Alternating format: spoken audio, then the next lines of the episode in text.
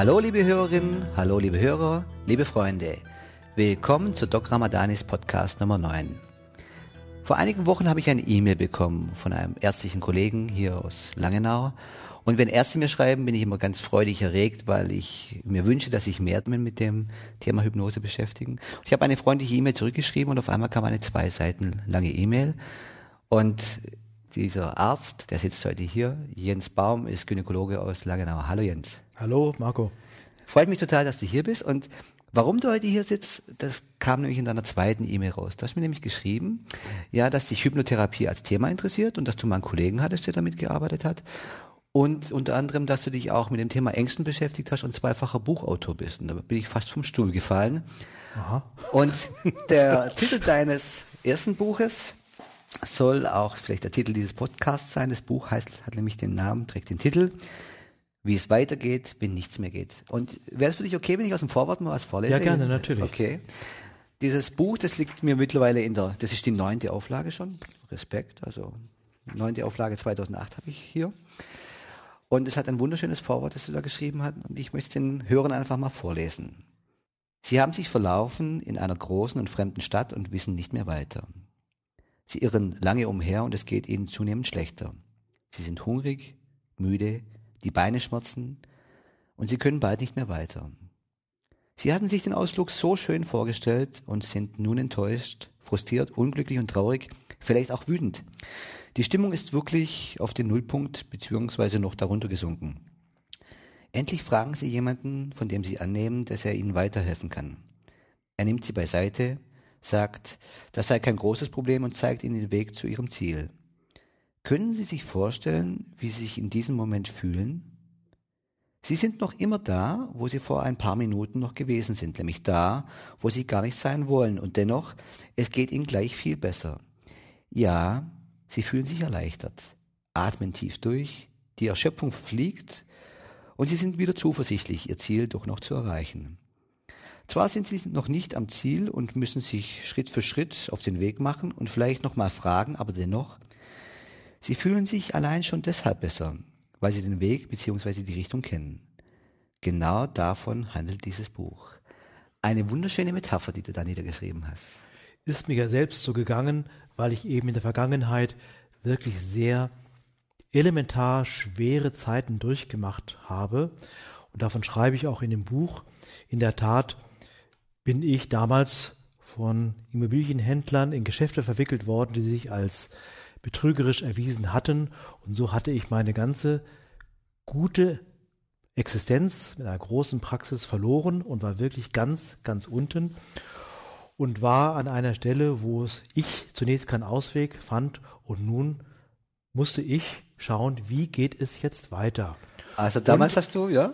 Und es geht weiter, natürlich. Okay, damals, das war praktisch der Grundstock für, dein, für deine zweite Tätigkeit, nämlich neben, also du musst sagen, ja, du bist mit Leib und Seele Gynäkologe, das merke ja. ich ja, wir fachsimpeln hier ja auch und Gynäko also in der Gynäkologie kann man übrigens auch sehr toll Hypnose einsetzen, zum Beispiel in der Geburtsvorbereitung habe ich immer wieder Frauen hier. Mhm. Vielleicht können wir das zusammen mal für dich entwickeln.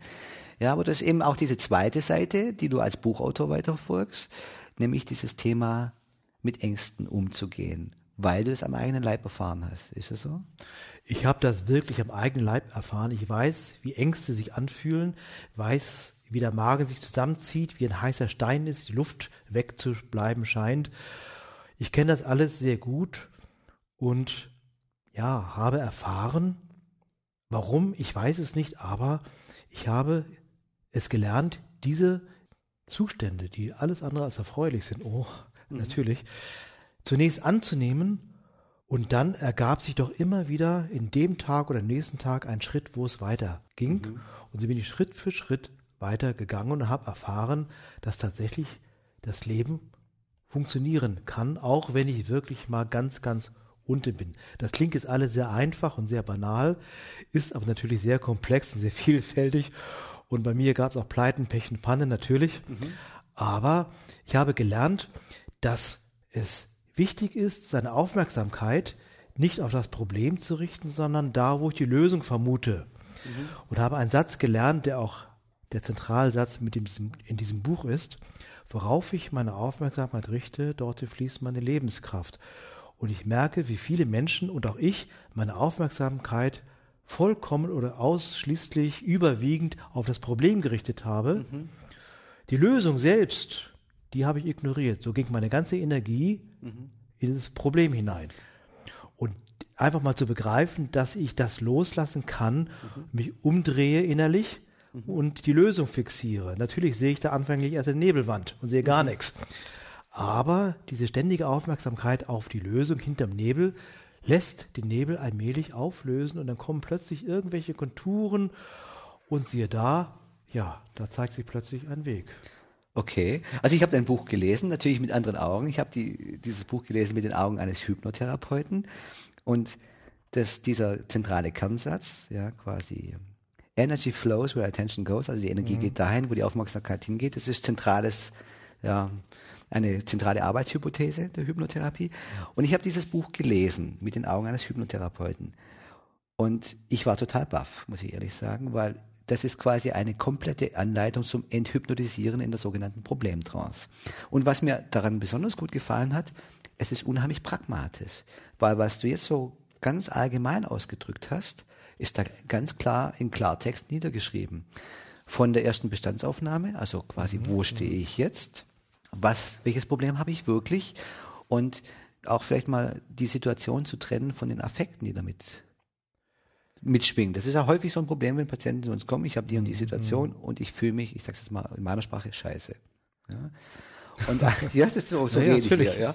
Und quasi da mal den ersten Fuß in die Tür zu kriegen. Wenn, wenn, du hast ja dann in deinem weiteren Verlauf vielleicht noch ergänzend dazu sagen, einfach auch das Wissen, das du da in deiner eigenen Entwicklung kennengelernt hast, auch mal über vier Jahre lang hinweg in einer Klinik, ja, Angstpatienten angeboten, hast da die Angstgruppe Vier geleitet. Jahre Therapeut der psychosomatischen Klinik ja. Mit hohem Anspruch, einem guten Oberarzt, der mich anleitete. Mhm.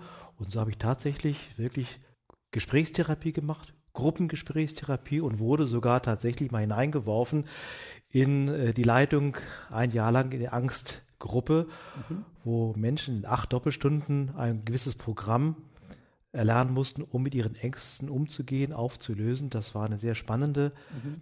Erfahrung.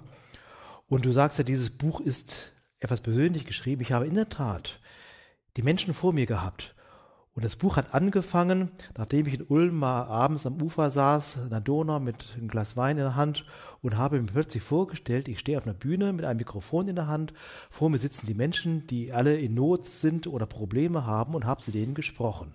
Habe eine ganze Rede gehalten vor diesen Menschen. Mhm. Gut, ich habe abends nicht mehr hingekriegt, das aufzuschreiben. Am nächsten Tag war alles noch da im Kopf und das habe ich aufgeschrieben. Und das ist der Beginn dieses Buches und diesen Stil, dieses persönliche Ansprechen, mhm. ist einfach so beibehalten. Mhm. Zumal ich auch täglich mit Menschen zu tun habe. Und äh, das war mir ein Anliegen, den Menschen Mut zu machen und äh, ja, dass sie nicht aufgeben brauchen, mhm. auch wenn es wirklich, ja, sie in der Scheiße sitzen, auf gut Deutsch. Ja, okay. Ja, und du weißt, von was du redest, ja? Oh ja, oh ja. ja äh, Menschen, die meine Geschichte hautnah miterlebt haben und die ganzen Einzelheiten, die haben sich ein paar Mal schon gewundert, dass ich nicht längst einen Selbstmord gemacht habe. Ja. Wie kann man seine Existenz dreimal verlieren, aber auf dem, auf dem Abstellgleis des Lebens mhm. stehen? Ich habe sogar eine Zeit lang Sozialhilfe bekommen. Mhm. Aber es gelang mir immer wieder, nicht immer, aber immer öfter, das Wort Angst durchzustreichen mental und das Wort Neugier hinzusetzen. Das ist eine spannende Geschichte. Ja. Wie wird es denn werden? Was kommt denn aus diesem Problem jetzt heraus? Ja. Ist doch spannend eigentlich. Ja. Und diese Neugier, mal zu gucken, was ist dahinter, ließ mich einfach täglich weitergehen. Mhm. Und so ergaben sich immer wieder Möglichkeiten und ich habe gespürt, es geht. Also du hast jetzt gerade so im Nebensatz etwas fallen gelassen, da werden sich viele Hörer wahrscheinlich schon fragen, wie habe ich da richtig gehört? Dreimaliger kompletter Existenzverlust. Ja. also quasi vor dem Nichts ja. gestanden. Ja. Heute wieder eine wunderschöne gynäkologische Praxis in Langenau, wo du vielen Frauen weiterhilfst bei ihren Fragestellungen. Mhm.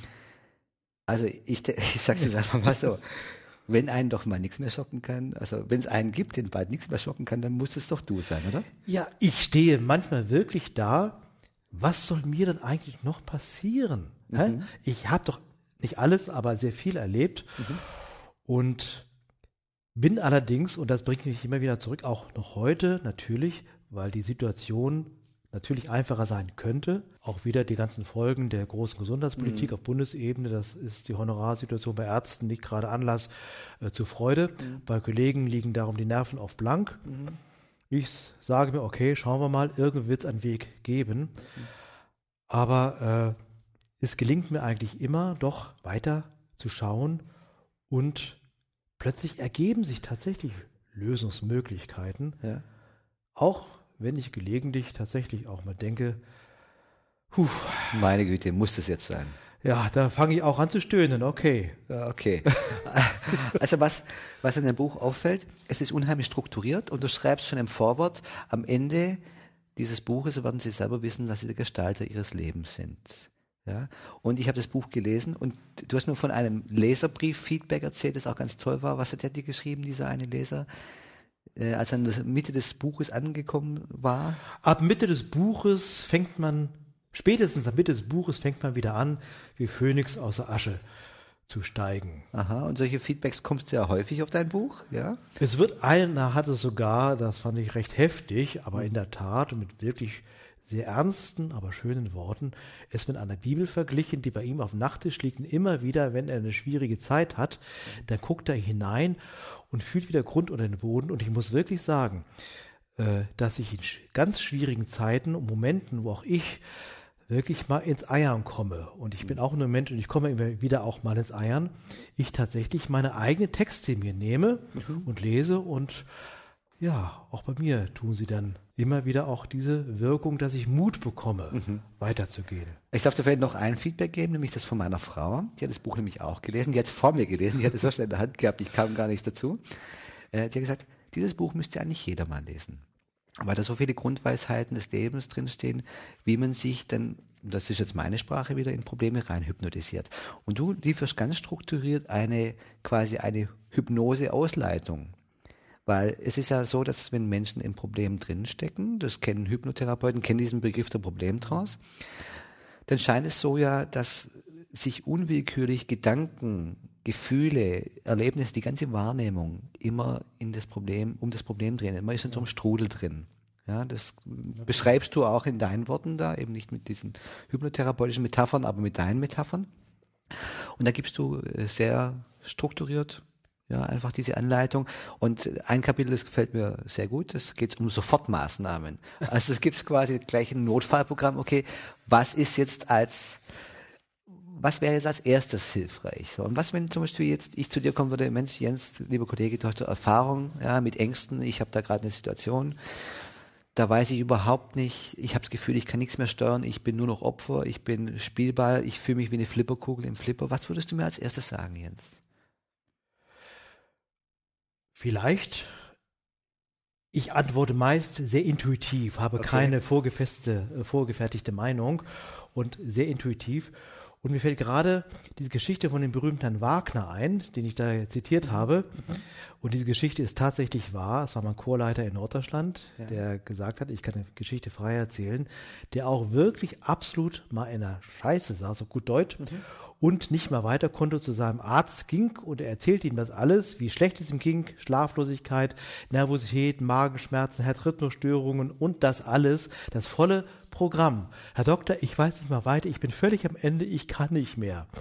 Der Doktor sitzt da, schaut ihn an und sagt, großartig, das finde ich auch toll, wunderbar. Dem Herr Wagner fiel fast der Kinnladen runter. Ja. Doktor, spinnen Sie etwa? Wie können Sie sowas sagen? Haben Sie mich nicht verstanden? Herr, Ma Herr Wagner, sagte denn der Doktor, zwei Dinge. Das Leben besteht aus Gegensätzlichkeiten. Hoch, tief, hell, dunkel, Krankheit, Gesundheit und so weiter. Jetzt geht es Ihnen schlecht. Das heißt, Sie spüren gerade mal wieder die gesamte Bandbreite des Lebens, die gesamte Bandbreite Ihrer Lebendigkeit. Mhm. Und B, jede Krise ist eine Chance, wenn Sie daraus hervorgehen, anschließend mit neuen Erkenntnissen vorzutreten. Also das Mist Humus machen. Also, sie spüren ihre gesamte Bandbreite ihrer Lebendigkeit und haben diese Chance, was zu lernen. Ist doch großartig. er brauchte drei Tage, bis er den Kinderladen wieder zukriegte ja. und war dann natürlich begeistert. Äh, Aber wieso natürlich? Also ich denke mal, der war, war in der ersten Situation mal ziemlich sauer auf den. Ja, klar. Also der ging nach Hause mit schwarzen Rauchwolken aus der Stirn steigend. Ja.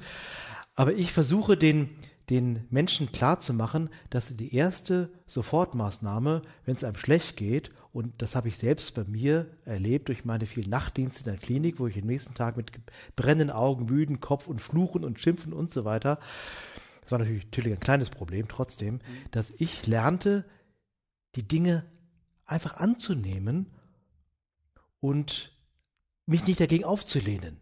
Denn ich habe tatsächlich die Wahl, dass es mir schlecht geht und dass ich Ärger habe oder dass es mir schlecht geht und dass ich zufrieden bin. Das geht tatsächlich. Mhm. Protest, aber Doktor, ich kann das doch nicht gut heißen, was da ist. Antwort, es geht gar nicht darum, das gut zu heißen, sondern es geht, warum müssen wir immer alles bewerten? Äh, mhm. Nehmen wir es einfach so, wie es ist, lassen es so stehen mhm. und schnaufen tief durch und merken plötzlich ganz klar, Mensch, es geht mir zwar beschissen, aber es bringt mich nicht um. Ich bleibe in meiner Energie und mhm. bleibe in der gewissen Stabilität, die noch in Frage gestellt wird, wenn ich mich ärgere und dann wird alles viel schlimmer. Und dann ergeben sich schon wieder die nächsten Schritte da. Mhm. Ich erkläre es meinen Patienten immer so, wenn die zum Beispiel kommen und sich über irgendwas beklagen.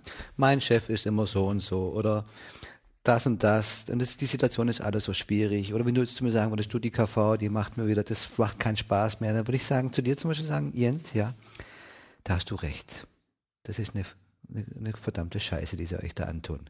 Aber weißt du was, da haben wir zwar ein Problem.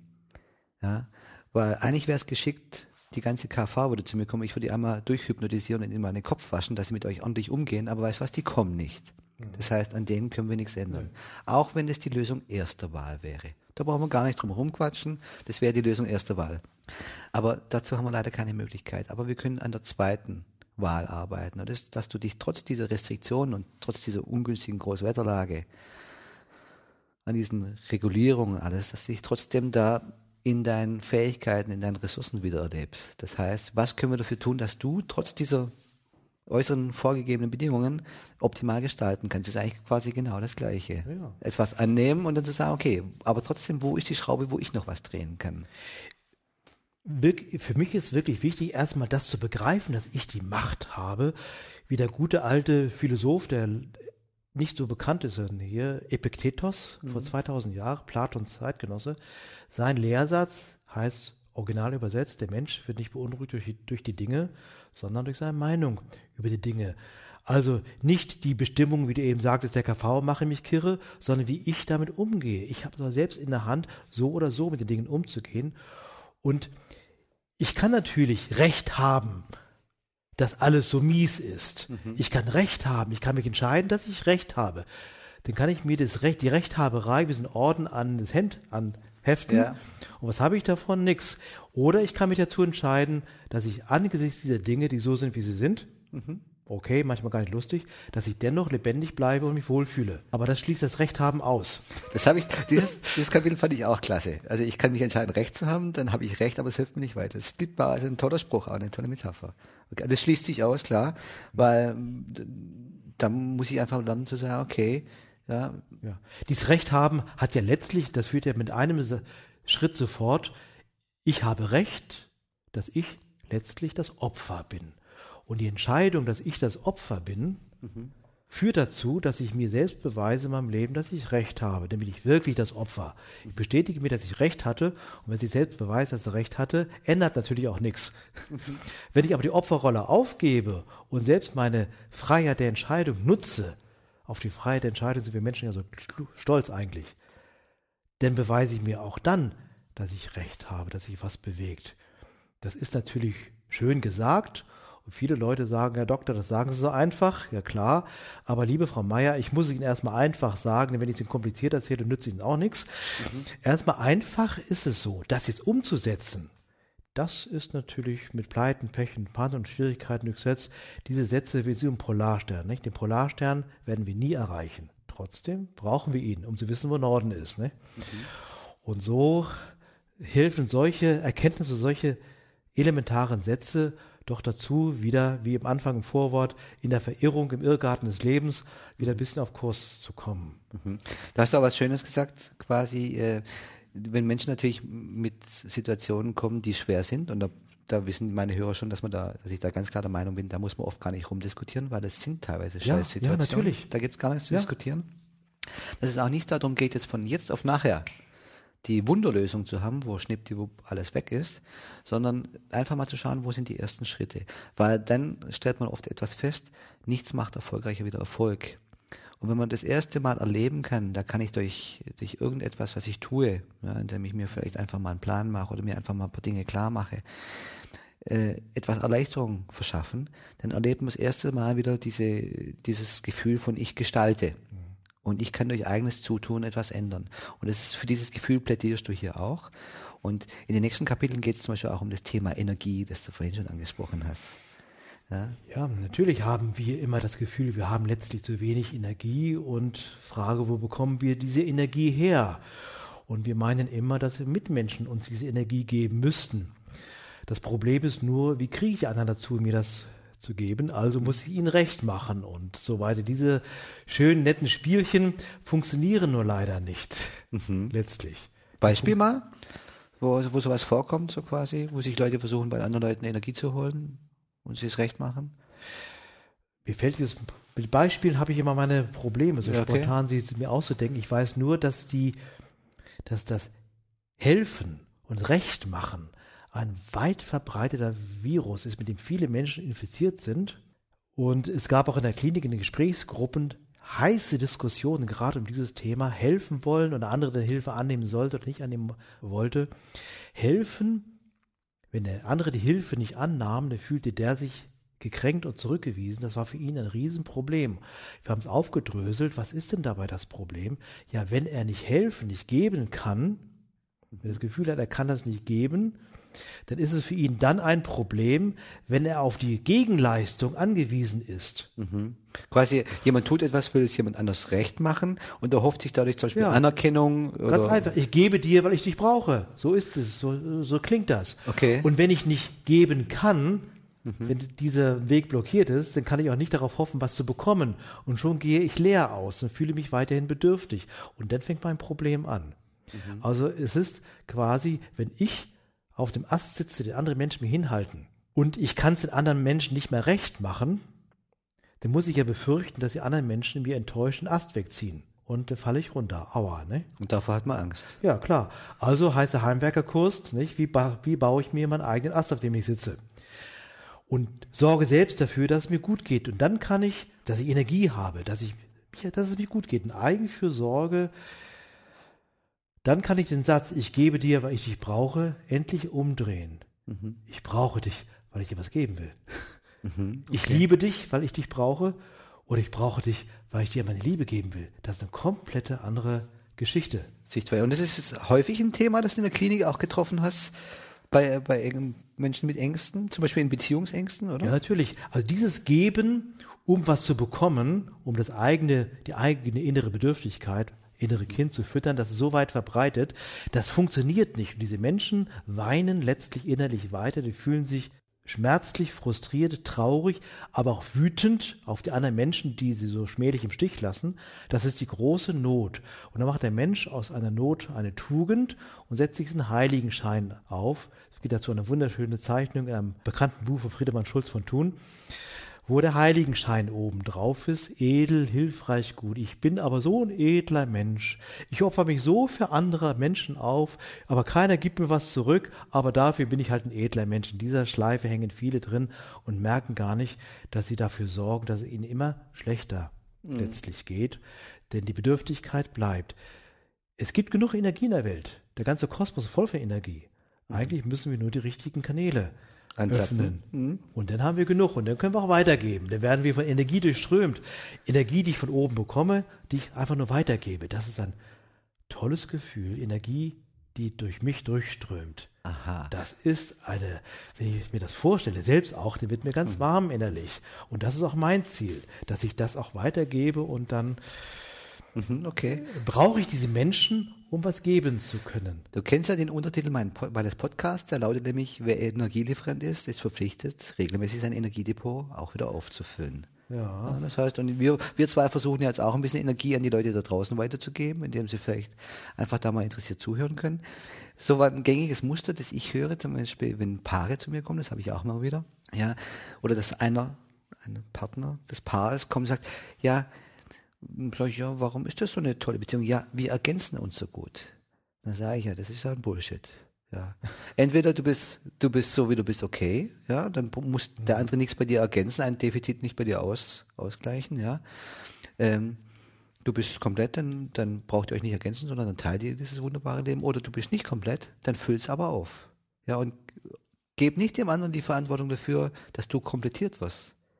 Weil das ist ja eigentlich nicht legitim, jemand anders dafür hinstehen lassen, quasi dein Defizit aufzufüllen, sondern dann tu was für dich, dass es, dass ja, du dich das komplett wird aber oft gemacht. Deine Zuständigkeit dafür zu sorgen, dass ich ja. diese Spielchen funktionieren. Ja. Oder noch andersrum, weil du nicht so und so bist, geht's mir schlecht. Ja, das ist noch schöner. Das ist noch schöner. Ja, da, da kommt man gar nicht raus. Ja? In deinem Buch geht's weiter. Ja, das ist also wirklich, da geht's dann, da geht's dann ums Thema auch zum Beispiel ein hypnotherapeutisches Thema oft, das innere Kind, dass wir da so quasi mm, Erwartungshaltungen uns haben, Bedürftige, ja. Bedürfnisse. Ja, was ich eben kurz angesprochen hatte, mit genau. dem Recht machen.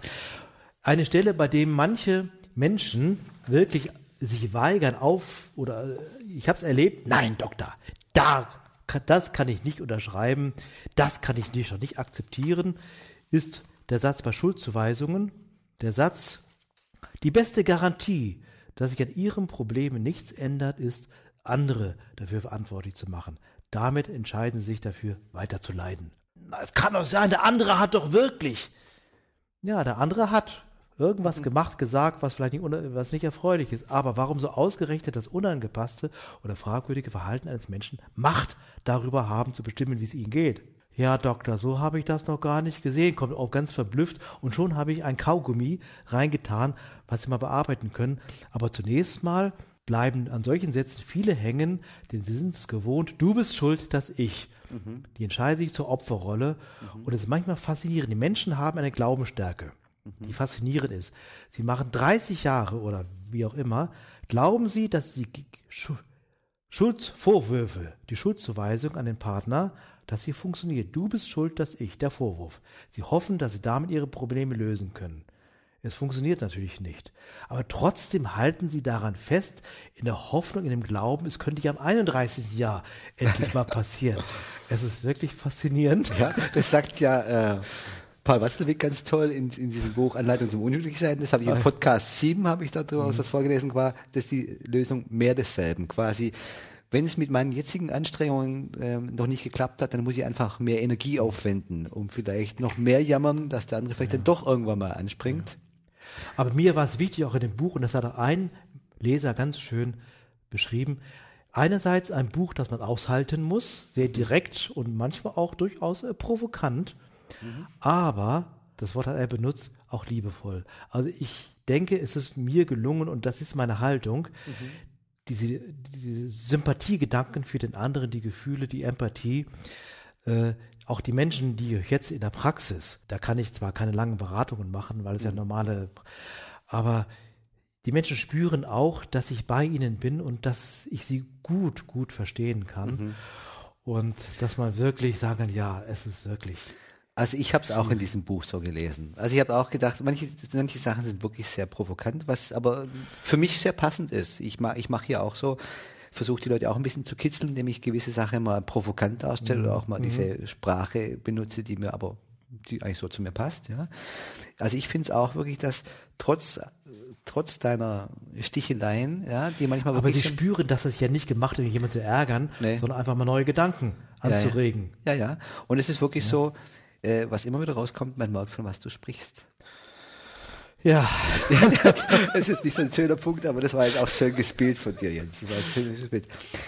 Es geht auch noch um andere Sachen und du sprichst auf die Polarität des Lebens an. Ja, das, was du vielleicht bei Herrn Wagner schon angesprochen hast, dass diese Schwingungsfähigkeit, die muss natürlich auch da sein. Das heißt, das Gute kann ohne das Böse nicht sein, wie es schon im Faust steht.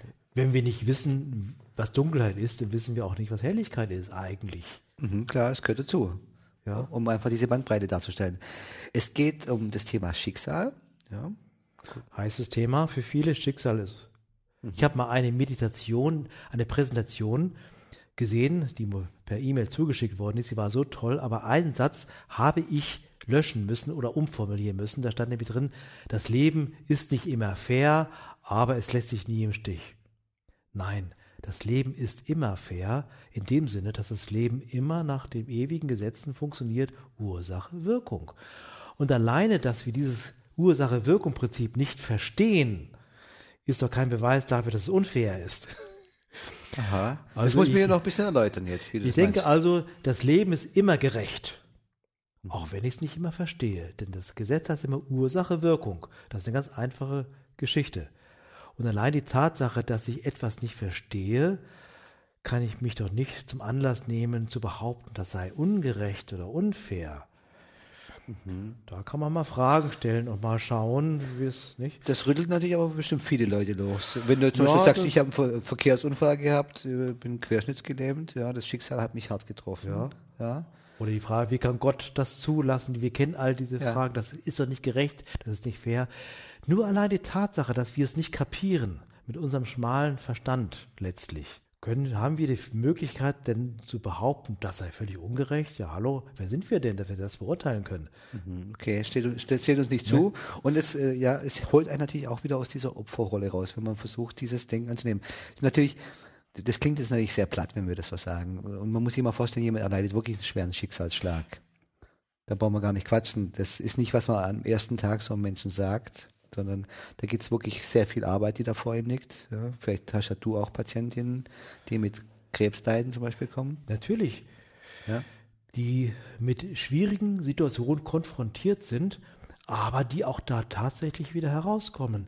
Eine Frau Mitte 50, vor fünf Jahren Brustkrebs, aber so heftig, dass die ganze Brust amputiert werden musste mit Bestrahlung und Chemotherapie, also wirklich das volle Programm. Die saßen vor mir, Doktor, sagt sie dann, ich war fast am Sterben. So schlimm war das alles.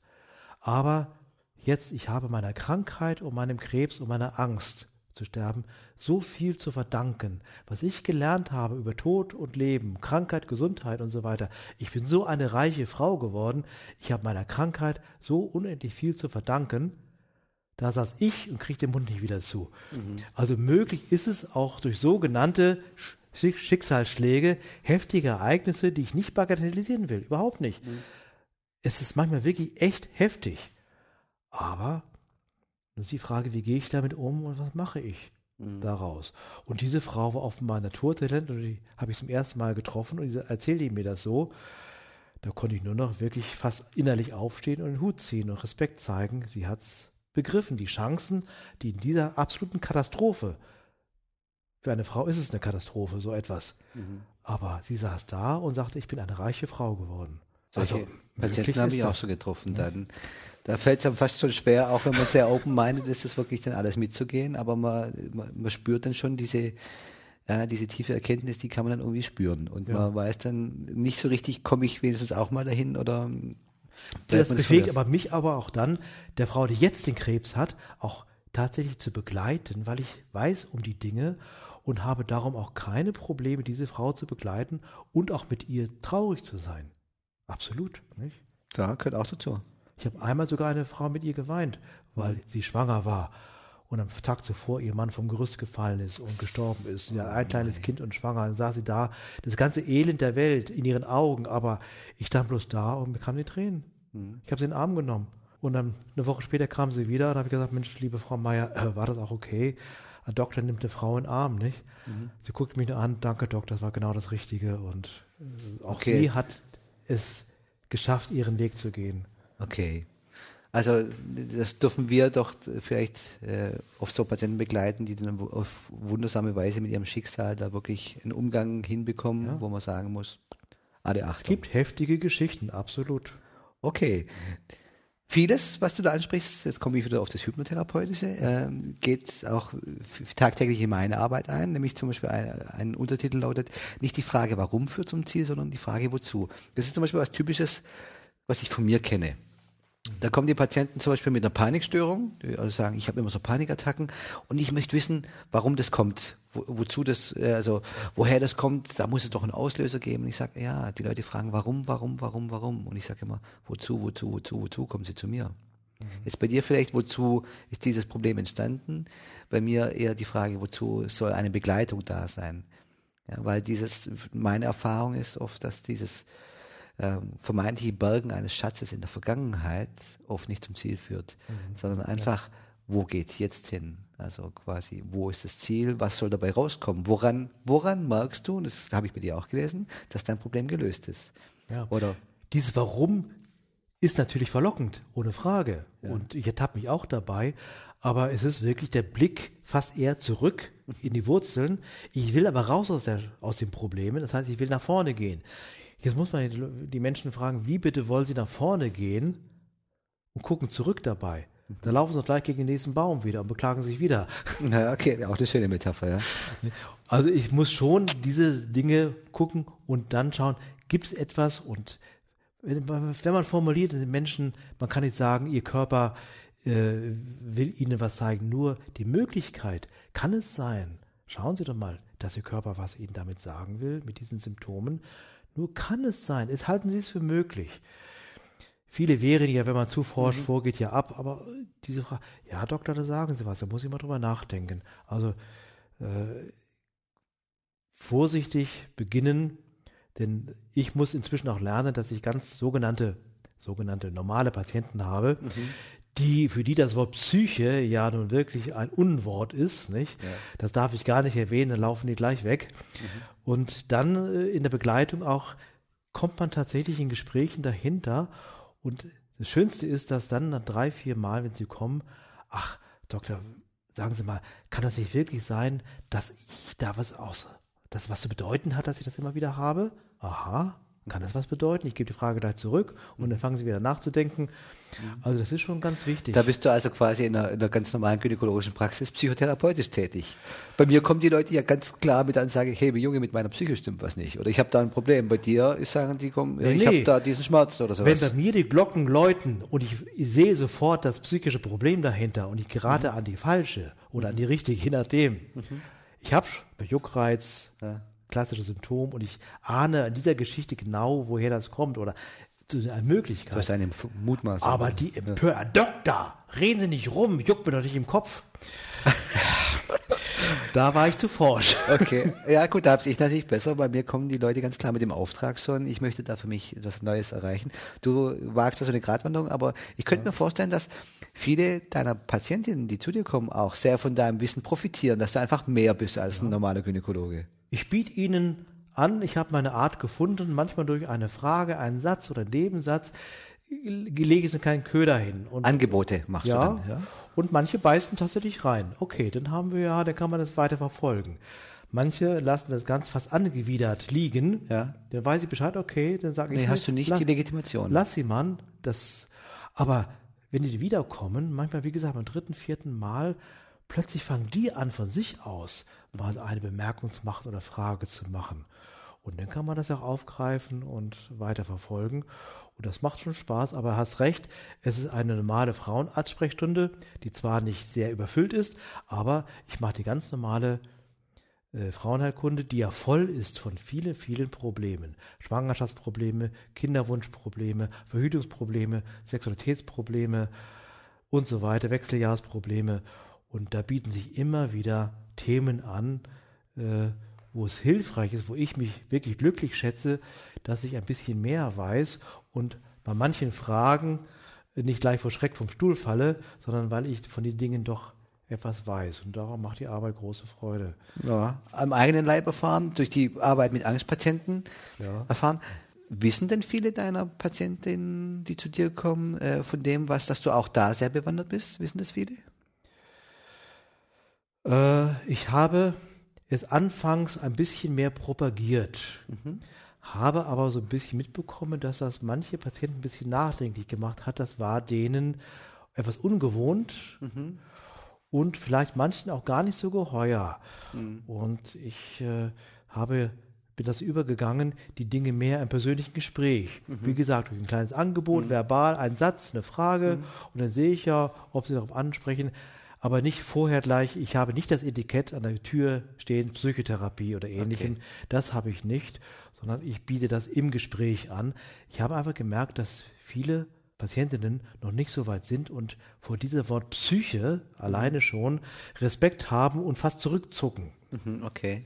Und dann hilft's ja auch nicht. Nee, auf, verschrickt man die Leute. Das immer. Wort psychisch bedingt sage ich fast nie. Eher gedanklich bedingt oder mental bedingt oder, oder äh, ähnliche Worte, damit ich es ihnen leichter mache, auch ja, diesen Blickwinkel mal doch zu wagen. Mhm, okay. Mit Verschrecken erreiche ich nichts. Aber jetzt, jetzt habe ich doch mal eine Frage. Jetzt, du bist jetzt im, im kassenärztlichen System tätig und so gerade dieser sehr humane, menschliche, respektvolle Umgang mit den, mit den Patienten, wenn du solche Beratung machst, das wird doch auch zunehmend schwieriger, oder? Du stehst doch auch unter wirtschaftlichem Druck, jetzt einfach die Anforderungen des Systems zu erfüllen. Diese Art, mit Patienten umzugehen, also Beratungsleistung oder verbale Begleitung, wird zum größten Teil nicht honoriert. Trotzdem machst du es? Ich kann nicht anders. okay. Das ist mein Verständnis der Arbeit. Ja. Und es ist auch möglich, durch diese jahrzehntelange Erfahrung, ich mache jetzt den Arbeit ja schon eine Zeit lang, gelingt es mir, im, manchmal kann man in einigen Minuten sehr viel erreichen. Ich kann eine halbe Stunde rumschwätzen und nichts erreichen. Also durch die richtigen Fragen, die richtigen Bemerkungen kann man sehr viel erreichen, auch in einer gewissen Kürze der Zeit. Und auch dann den Patienten die Chance zu geben, auch mal erstmal sich ihre Gedanken zu machen und wiederzukommen. Mhm, Okay. Aber es kommen natürlich auch Patientinnen zu dir, die wirklich nur noch einen Gynäkologen brauchen. Natürlich. Ja, also das, du liebst diesen Beruf auch, habe ich so gemerkt. du bist da Feuer und Flamme. Arbeit macht wirklich Freude. Ja. Eine sagte mir sogar, ich will hier zum Frauenarzt, ich will nicht zum Psychologen, ich will nur zum Frauenarzt. Okay, hab's verstanden und mache ich das auch so. Ja, okay, ja. Weil es hat ja nicht wirklich jeder ein Problem. Obwohl ich mir ja manchmal nicht sicher bin bei mir selber. Also ich kann immer jedes Coaching gut gebrauchen und auch das Coaching durch dein Buch hat mir sehr, sehr gut getan. Jetzt könnte ich mir aber vorstellen, also wenn ich das so höre mit deinen Erfahrungen, könnte ich mir vorstellen, dass da zehntausende Leute da draußen sind, die gerade in dem Augenblick deine Erfahrung brauchen. Jetzt kannst du das aber in deiner Praxis nicht leisten. Können die dich sonst irgendwie in Anspruch nehmen? Hast du dir mal dran gedacht, so eine, vielleicht so eine Sondersprechstunde quasi einzurichten? Wenn sie sich denn wirtschaftlich tragen würde? Diese Dinge überlege ich natürlich, aber sag's ein wichtiges Wort, ob sie das wirtschaftlich tragen würde. Denn konkret gesprochen, eine Beratung, wo nebenan das teure Ultraschallgerät läuft und benutzt, wo vorne die Arztin mit einem großen Gehalt sitzt und Däumchen dreht, ist betriebswirtschaftlich Einfach nicht machbar. ein bisschen schwierig. Und ich bin natürlich auch nebenbei, die Kosten sind ja dort und äh, diese Art Tätigkeit würde mir sehr große Freude machen, aber es muss auch irgendwo im Gesamtkontext hineinpassen. Und das ist natürlich mein Ziel. Und ich muss ja schauen, wie das in den nächsten Jahren äh, laufen kann, dass diese Dinge auch zunehmend angeboten werden können. Momentan ist tatsächlich äh, mein Angebot, was die Menschen am ehesten sofort nutzen können, die beiden Bücher, wie es weitergeht, wenn nichts mehr geht. Und das andere, was vielleicht ein bisschen anspruchsvoller ist zu lesen, habe ich mir sagen lassen. Keine Angst für morgen, Zukunftsängste, Sorgen und so weiter. Äh, Das, davon können die Menschen sofort profitieren. Und das andere wird sich in der Zukunft zeigen. Okay. So dass sich jetzt die Leute leider noch, muss ich sagen, ich kenne dich ja jetzt persönlich, ja, bist ein sehr umgänglicher, netter, netter Mensch, macht ja total Spaß so. Ich glaube, wir könnten zwei könnten auch mal gut im Biergarten sitzen und würden dafür Spaß haben. Kann ich mir vorstellen. Natürlich. Die müssen sich dann also erstmal mit deinem Buch begnügen. Jetzt mal rein hypothetisch, da wäre jemand, der sagt, ist mir egal, was das kostet, ich brauche den Jens Baum. Gäbe es da eine Möglichkeit? Darüber müsste man dann reden. Nicht? Ja, okay. Alles klar. Ähm, Leute, alle, die jetzt zuhört, ich werde euch diesen Link zu diesen beiden Büchern an den Blogbeitrag posten, den ich da ähm, anlässlich dieses Am Podcasts besten ist mache. der Link eben auf meine Homepage. Ja. Meine Homepage ist eine ganz kleine, selbstgebastelte Homepage, Okay. die aber ausschließlich äh, meine beiden Bücher und eine Zusammenfassung der Inhalte Okay. gibt. Wie lautet die Domain? Sag's mal durch für die Zuhörer. www.jens-baum.de Okay, und da finden die alle oder, Informationen. oder dem- jens-baum.de, wie es heute heißt. Ja. Und dort sind die beiden Bücher vorgestellt. Das Konzept, was dahinter ist, meine Sichtweisen. Auch zu jedem Buch ist ein Originalkapitel zum Download. Und natürlich, das konnte ich nicht ganz, das hat Spaß gemacht, einige Lesermeinungen einfach mal gesammelt, mal zu lesen, was andere dazu lesen. Und auch, äh, ja, die beiden Radiointerviews, die ich mal hatte, sind jetzt nicht mehr so wichtig, weil die Menschen, die den Podcast ja hören, ja meine Stimme ja auch schon hören. Aber da kann man halt die beiden Bücher ein bisschen kennenlernen und das, welche Idee dahinter steht. Und da ja, findet man alles. äh, wird das was man, sicherlich reichen. Was man braucht. Okay, ich poste trotzdem den Link zu Jens seiner Homepage nochmal auch bei meinem, bei meinem Blogbeitrag.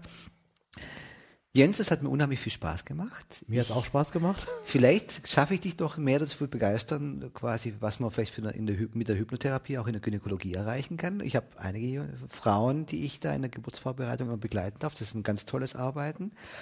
Und vielleicht kann ich dich noch, also nachdem du ja eigentlich in deinem Buch schon bewiesen hast, dass du die Grundprinzipien der Hypnotherapie schon längst verinnerlicht hast. Ohne dass ich das als sowas wusste, wusste ja. Ja, so ein Mist. Ja.